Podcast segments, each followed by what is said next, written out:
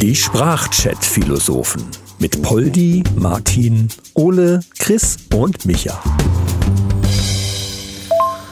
Dachchen Jungs, Ole hier. Ich habe da mal eine babylonische Frage. Und zwar, wenn sich zwei Hunde auf der Straße begegnen, haben die eine einheitliche Sprache oder wie muss ich das verstehen? Oder bellt der eine Hund wie verrückt und der Pudel denkt, ja, sorry Bro, aber ich spreche kein Labrador?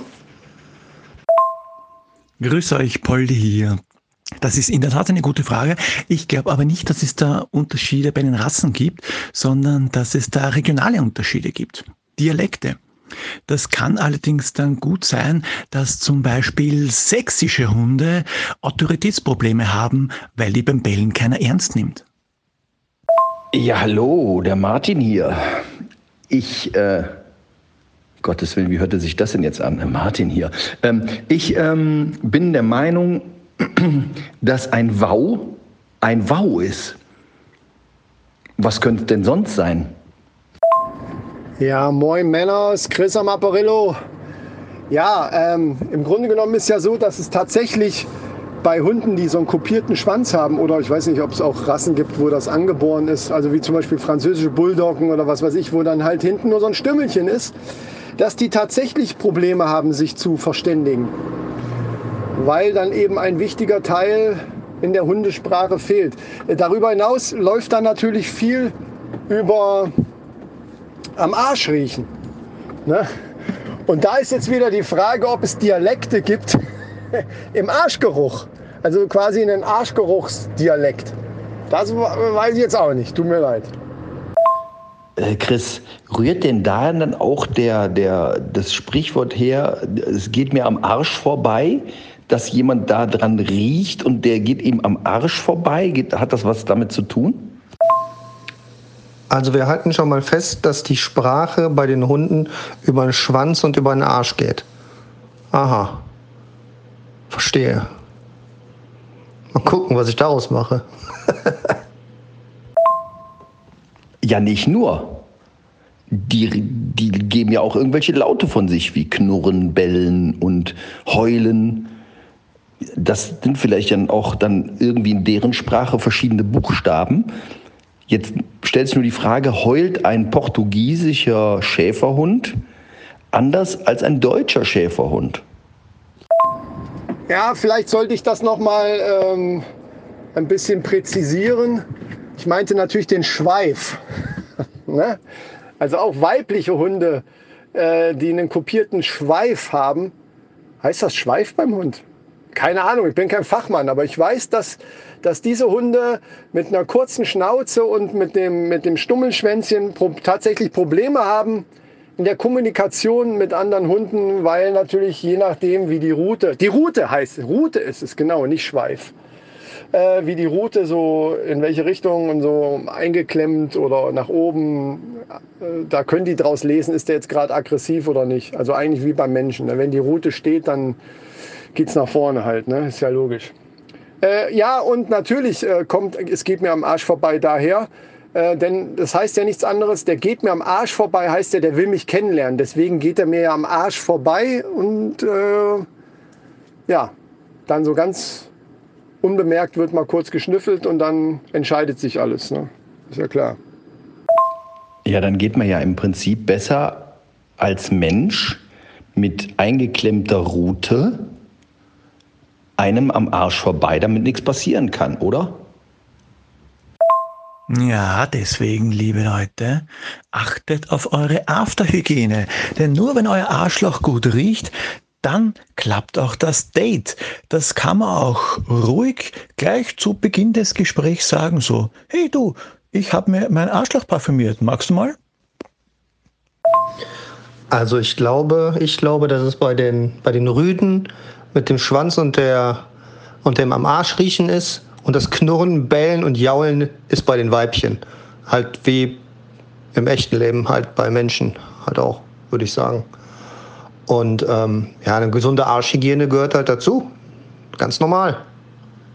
Ist wie gepuderte Eier. Besser geht's nicht. Jo, moin Männer, ist der Micha hier. Äh, ich sag mal so, ne, mit Stummelschwanz wo bleibt denn da der Wow-Faktor? Da geht man natürlich am Arsch vorbei, ist doch klar. Ja, aber wenn das tatsächlich so ist, dass sie das nicht mit Bällen machen, sondern nur mit Geruch und, und Route, dann äh, sind die ja voll in einer komfortablen Lage. Die können jedes Land der Welt reisen und die verstehen sich miteinander, weil Zeichensprache dürfte ja dann gleich sein, oder? Und Geruch oder riechen. Afghanischer Hund anders als ein Kiswahili-Hund. Wobei Kiswahili, glaube ich, eine Sprache ist, oder? ich habe keine Ahnung, Mann, bin ich blöd, ey. Ja, ich sehe schon, wir bewegen uns hier wieder auf einem hochqualifizierten Niveau. Eigentlich wie immer, äh, muss ich sagen. Deswegen werde ich noch mal jetzt Folgendes reinbringen. Wie ist das denn dann bei Menschen? Ich meine, die Hunde haben ja diesen Vorteil, eben wenn sie keinen äh, zu kurzen Stummelschwänzchen haben, ähm, haben die ja den Vorteil, dass die unmissverständliche Zeichen geben und, und damit dem anderen klar ist, okay, das ist jetzt gerade Sache. Sei es Paarungsbereitschaft oder Aggression oder ey, komm mir hier nicht zu nah und so weiter. Machen die ja wirklich so relativ gut mit irgendwelchen körperlichen Zeichen. So, wie machen das Menschen denn jetzt? Wenn jetzt zum Beispiel ein Mann signalisieren will, ich bin paarungsbereit, gut, das ist ja theoretisch ja immer, sagen wir, eine Frau will unmissverständlich klar machen, ich bin paarungsbereit. Und der Mann möchte aber gleichzeitig allen anderen männlichen Konkurrenten klar machen, äh, hier Freunde, ja, also das ist jetzt hier eingetütet. Ihr braucht hier gar nicht, ihr braucht jetzt mal gar nicht hier in die Nähe zu kommen. Auch nicht schnüffeln und nix. Ja, äh, ich wäre dafür, dass man da einfach klare Zeichen setzt, damit klar und deutlich äh, wird, was derjenige will und ausdrücken will. Und das würde einiges erleichtern, glaube ich. Ja, ich sag mal so, du brauchst ja nur deutlich sichtbar mit der Route zu wedeln. Ne? Also nicht so einfach nur Hose schütteln, man muss es schon sehen. Und äh, das signalisiert dann dem Weibchen natürlich sofort deine Paarungsbereitschaft und allen anderen äh, umstehenden Männchen natürlich auch. Also es muss nur deutlich sichtbar sein. Dann glaube ich, ist das ganz klar, ganz klare Kommunikation. Interessanter Ansatz. Wer von euch meldet sich freiwillig für einen Feldversuch? Ja, aber dann auf jeden Fall mit Kamera. Vielleicht kann man da dann draus auch so ein paar TikToks schneiden oder so.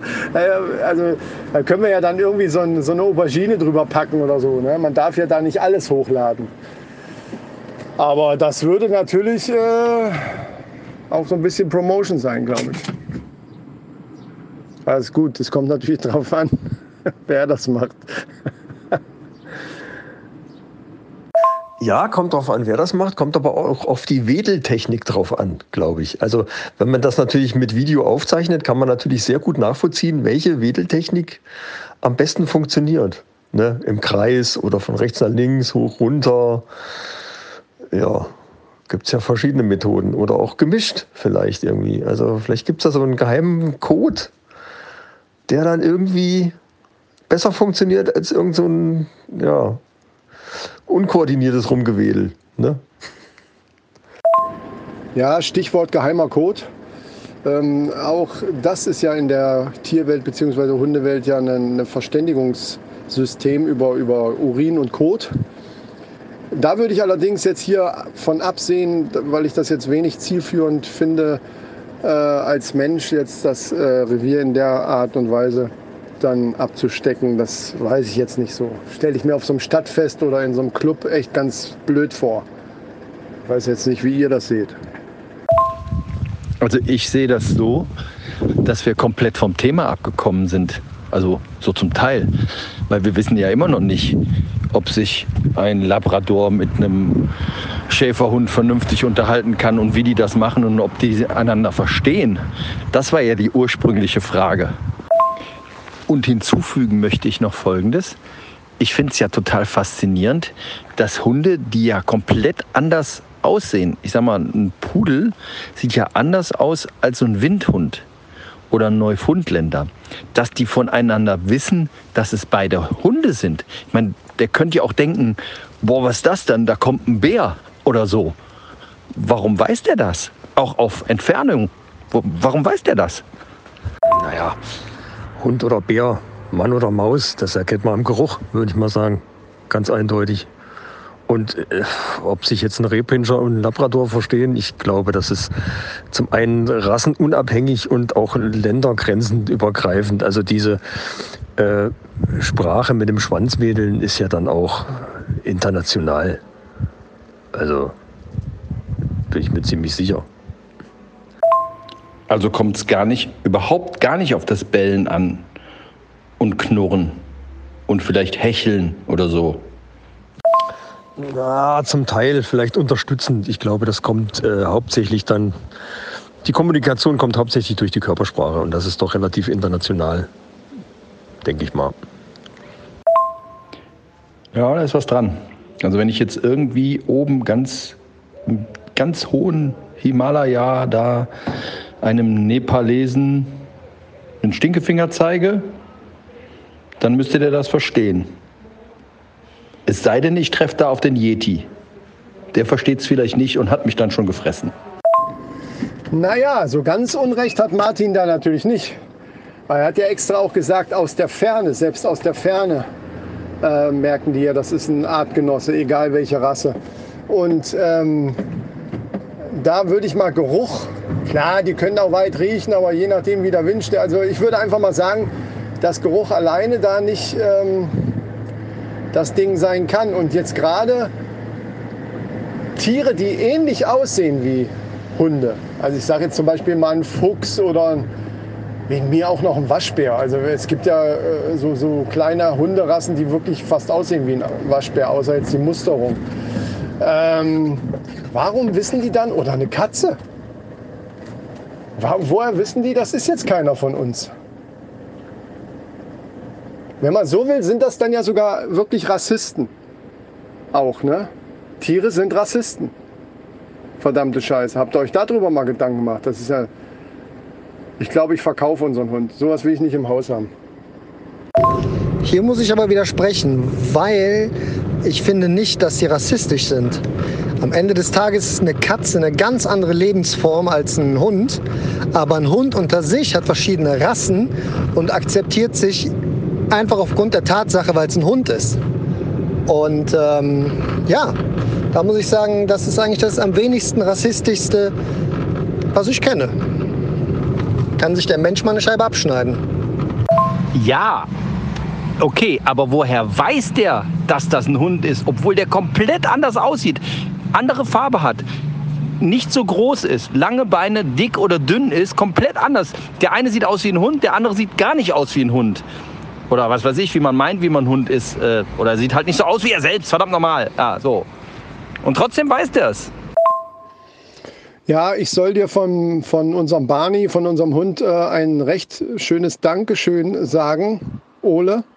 Du hast ihn gerettet quasi, weil äh, das stimmt natürlich komplett und damit darf er bleiben. Danke dafür. Ja, voll gerne. Wir sind in Deutschland ja schnell mit dem Rassismusvorwurf. ja, ganz falsch abgebogen gerade. Ähm, und ja, Martin, das ist ja so. Wenn du als Mensch einen anderen Mensch siehst, erkennst du den ja auch als Mensch.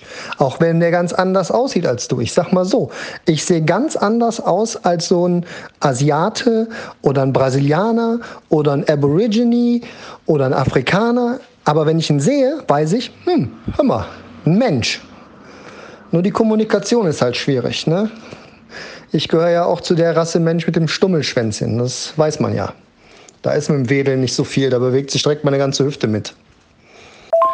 Ja, da ist was Wahres dran. Also an dem Wedeln. Jo, dann würde das ja bedeuten, dass man tatsächlich sagen kann, wie Ole auch schon gesagt hat, dass der Mensch sich da so ein bisschen was abschneiden kann von einer Scheibe von den Hunden weil ja, die akzeptieren sich, egal wie sie aussehen. Wow, das wird jetzt hier voll philosophisch, merke ich gerade. Aber ja, wir erkennen uns zwar als Menschen gegenseitig, egal wie wir aussehen, man weiß dann trotzdem, ah, das ist ein Mensch. Aber mit der Kommunikation sage ich jetzt mal, äh, äh, nee, das funktioniert nicht so. Ja. Ja, dann schließe ich mal mit dem Satz von Stromberg. Wenn ein Wolf einen anderen Wolf im Wald trifft, denkt der Wolf, ey, guck mal, bestimmt ein Wolf. Und trifft ein Mensch, ein anderer Mensch im Wald, denkt er sich, oh, guck mal, bestimmt ein Mörder. Bis die Tage. Ich bin eine Rauchen. Ja gut, Leute, dann werde ich jetzt gleich, wenn ich zu Hause bin und geduscht habe, gleich mal mit einer kleinen Wedel-Choreografie meine Paarungsbereitschaft signalisieren und mal gucken, wie meine Frau reagiert. Ich lasse es euch wissen. Bis denne! Äh, ja, Chris, das habe ich eben schon probiert und äh, es gibt ja, ne, es gibt ja dann doch zwei Sprachen, äh, also zwischen verschiedenen Arten. Weil bei Hunden ist es ja so, wenn die mit dem Schwanz wedeln, dann ist es eher ein Ausdruck von Freude. Wenn Katzen mit dem Schwanz wedeln, dann ist es eher eine Warnung. Äh, ich glaube, meine Frau ist eine Katze. Äh, Mahlzeit, Leute. Ich sitze jetzt seit einer Viertelstunde vor meinem Hund und wedel mit dem Schwanz. Er versteht mich scheinbar nicht, guckt mich nur blöd an. Ich tippe, es liegt einfach am Dialekt. Ich übe einfach mal und versuche mal irgendwas anderes. Bis dann, Jungs. Ciao. Ich bin dann auch einmal dahin und nicht vergessen, wutscheln und wedeln. Die Sprachchat-Philosophen mit Poldi, Martin, Ole, Chris und Micha. Alle weiteren Infos findet ihr unter sprachchatphilosophen.de.